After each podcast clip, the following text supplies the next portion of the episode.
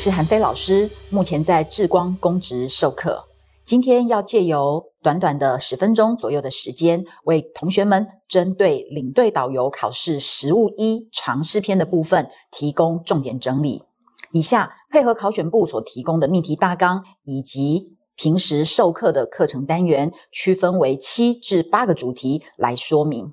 首先为同学针对我们的七至八个主题来做一个简单的介绍。好，那它分别包含了所谓的导览解说的技巧、领队的技巧、观光心理与行为、航空票务急救常识、旅游安全与紧急事件处理、国际礼仪以及其他的法规类型。以下说明重点如此。首先，我们要来谈的是导览解说技巧的部分。哈，那这个部分呢，也是导游实务一的一个非常重要的命题焦点啊。那在导览解说技巧的部分，请同学注意到呢，所谓的解说是一种教育性的活动。好，那以及呢，在考试里头准备的时候，必须要特别留意的是，有关于各种的人员解说以及非人员解说它的内涵。那例如呢，所谓的解说告示牌、生活剧场。或者是所谓的导览，以及各种的视听媒体等等不同的媒介，各自有哪一些的优点以及缺点，以及比较适合的啊一个导览的场所或者是状况。另外呢，平常常见的一些在解说当中所使用的，例如对比法、隐喻法等等的解说方法的运用，也是非常值得注意的考点。此外呢，也请同学留意，在室内解说以及户外解说时，各自又有哪一些应该要注意的事项？而导览解说过程当中，领队以及导游人员有哪一些要特别注意的事项？好，那事实上呢，在我们的领队导游实务一当中啊，哦，作为领队以及导游的人员，在食衣住行娱乐哦，在导览解说哦，在行进间，在登机搭船啊，或者是旅游活动当中，它有哪一些要注意的事项？哪一些是不能够做的哦？要特别特别留意的，这都是考试里面非常非常重要的考点。那此外呢，也请同学特别注意的是哦，在解说的时候所使用的语言，应该是尽可能单纯平白的，而和孩童解说的时候，特别要留意的事项，也是在考试当中常常出现的命题焦点。我们来谈谈领队技巧。在领队技巧方面呢，最常考的就是有关于国际航空公司登机作业的程序。那此外呢，在登机前后领队工作的注意事项，搭乘游轮时候的注意事项，以及呢，旅客参与自费行程或者是自由活动时间的应该注意事项，同样的也是常常获得命题老师青睐的重点。接着，我们来谈谈观光心理与行为。在观光心理与行为的部分，请同学务必留意有关于旅行业服务的各种特性，以及呢克服其特性或者是限制的一些的主要方法。好，我们通常说呢，旅行业的服务它具有了所谓的不可储存性，具有了同时性，有所谓的变异性，好，具有了呢所谓的呃不能真实的拥有。好，也就是说呢，我们留的是旅游的记忆，好，但是呢，却不是一个实际的物质，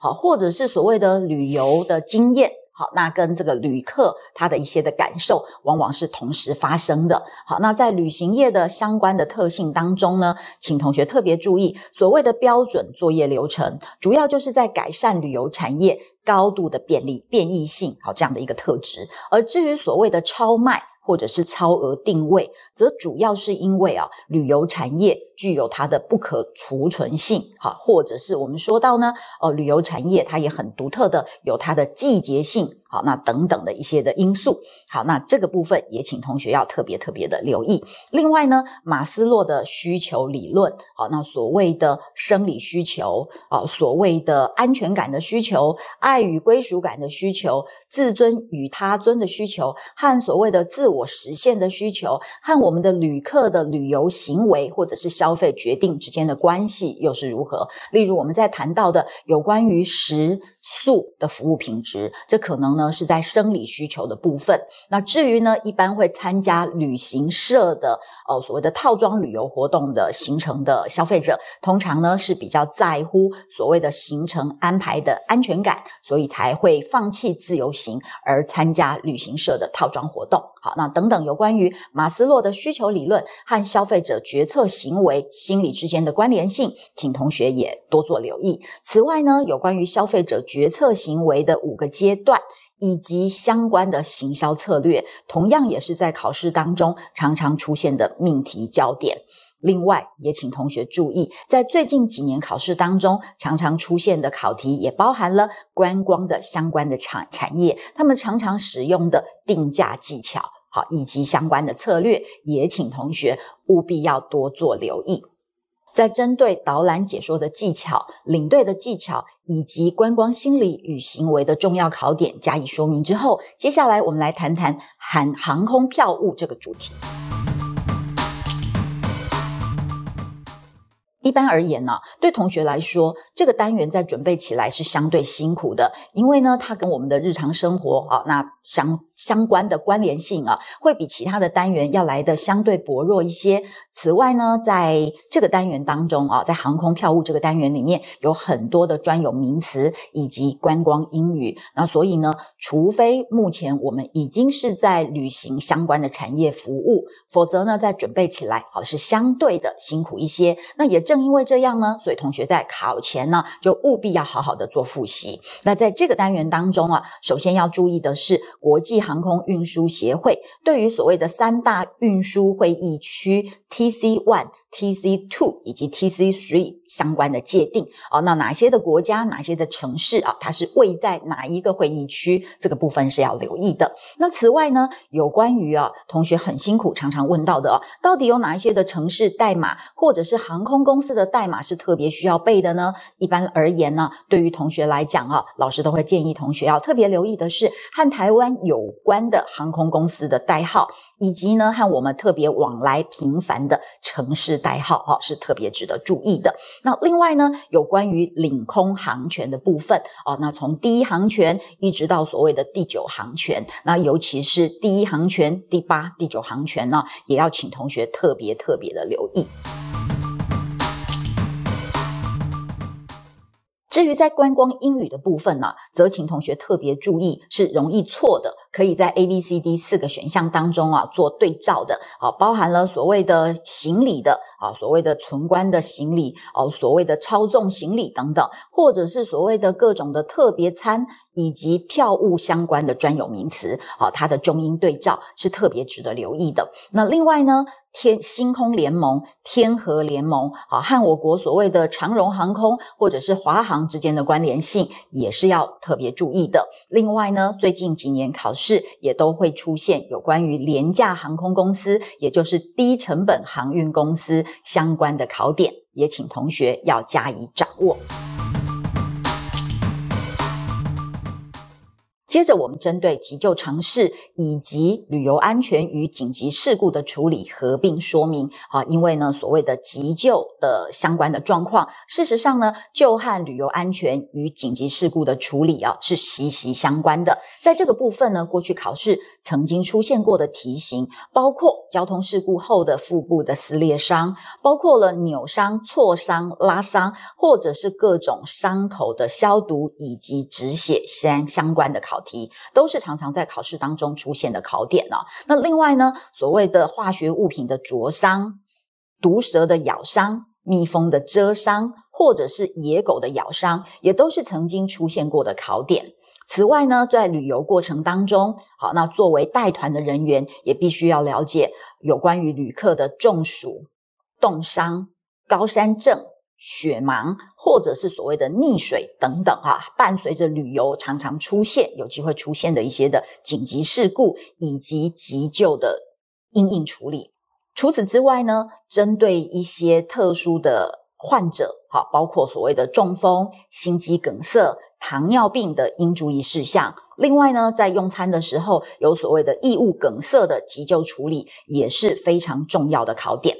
至于在旅游安全的部分，请同学特别留意呢，啊，像所谓的经济舱的症候群、疟疾以及各种传染传染病，哈，常常见到的传染病的预防。此外，也请同学留意外交部的旅游警示和旅外国人急难救助的相关规范，也是需要特别注意的事项。那至于呢，在财务安全的部分，则请同学留意所谓的。找对人说对话以及做对事，所以当我们的信用卡遗失、旅行支票遗失、现金遗失，当我们的这所谓的护照、签证等等不同的物件遗失时，有不同的处理方式，这些也是同学特别要加以辨明的。接着，我们来谈到国际礼仪的部分。在国际礼仪的部分呢，我们命题的范围包含了食衣住行娱乐等等各个层面。在食的部分，请同学特别注意有关于桌次和席次的安排。另外呢，呃，考试常常出现的也包括了所谓的刀叉的使用。口部的使用包含了哦所谓的暂时离席，或者是用餐结束的时候，刀叉跟口部各自要如何摆放。另外呢，呃，各种其他的餐饮礼仪或者是食物的取用方式，也都是在考试当中常常出现的考点。在一的部分，我们要分为男士跟女士的穿着注重的重点，而住的部分呢，通常考试考的会是在旅馆。住宿期间的国际礼仪也包含了有哪一些的备品，好，哪一些是可以带走的，哪一些是要付费的，好，那另外呢，还包含了使用游泳池啊，或者是使用 SPA 等等的一些的注意事项。那至于呢，行的部分，则包含了一般的行走、上下楼梯、搭乘电梯，甚至于是乘车时的。座位的安排啊，包含了所谓的是司机啊，有所谓的司机在载客，或者是主人来负责开车的时候的座位的安排的顺序，也是值得重视的考点。那另外呢，也请同学注意，在乐的部分，好，包含了介绍礼仪、握手礼仪、宴会礼仪，甚至于是邀请函和回函的部分，也都是常见的命题焦点。最后我们要谈的是法规类型。那虽然呢，我们的领队导游实务二是属于法规篇，可是历年来呢，在领队导游考试实务一的部分呢，也都会出现有关于旅行业管理规则当中，旅行业业者他的资本额、他的责任保险。履约保证保险相关的题型。另外呢，对于领队考试的同学而言呢，国外旅游定型化契约书范本啊，那它呢是同样的啊，不只是在实务二，同时在实务一当中也都会出现许多的考题。此外，护照条例。护照条例施行细则以及入境旅客携带行李物品报验税放办法等等相关的考题啊，也都常常出现，也要请同学务必多加留意。以上呢，我们是针对啊命题大纲的范围啊，以及呢所谓的法规题型的应注意事项啊，做一个说明。此外呢，对于参加导游实务一考试的同学而言呢，那我们就要把所谓的观光资源概要，甚至于故宫重要的文物等等啊，也要加以融会贯通，因为在实务一的考试当中也会出现相关的题目。好，那除了以上的命题焦点之外啊，也请同学结合相关的时事类的新闻予以融会贯通。最后在这里预祝同学们能够轻松的掌握命题焦点，把握复习的要点，金榜题名，高分上榜。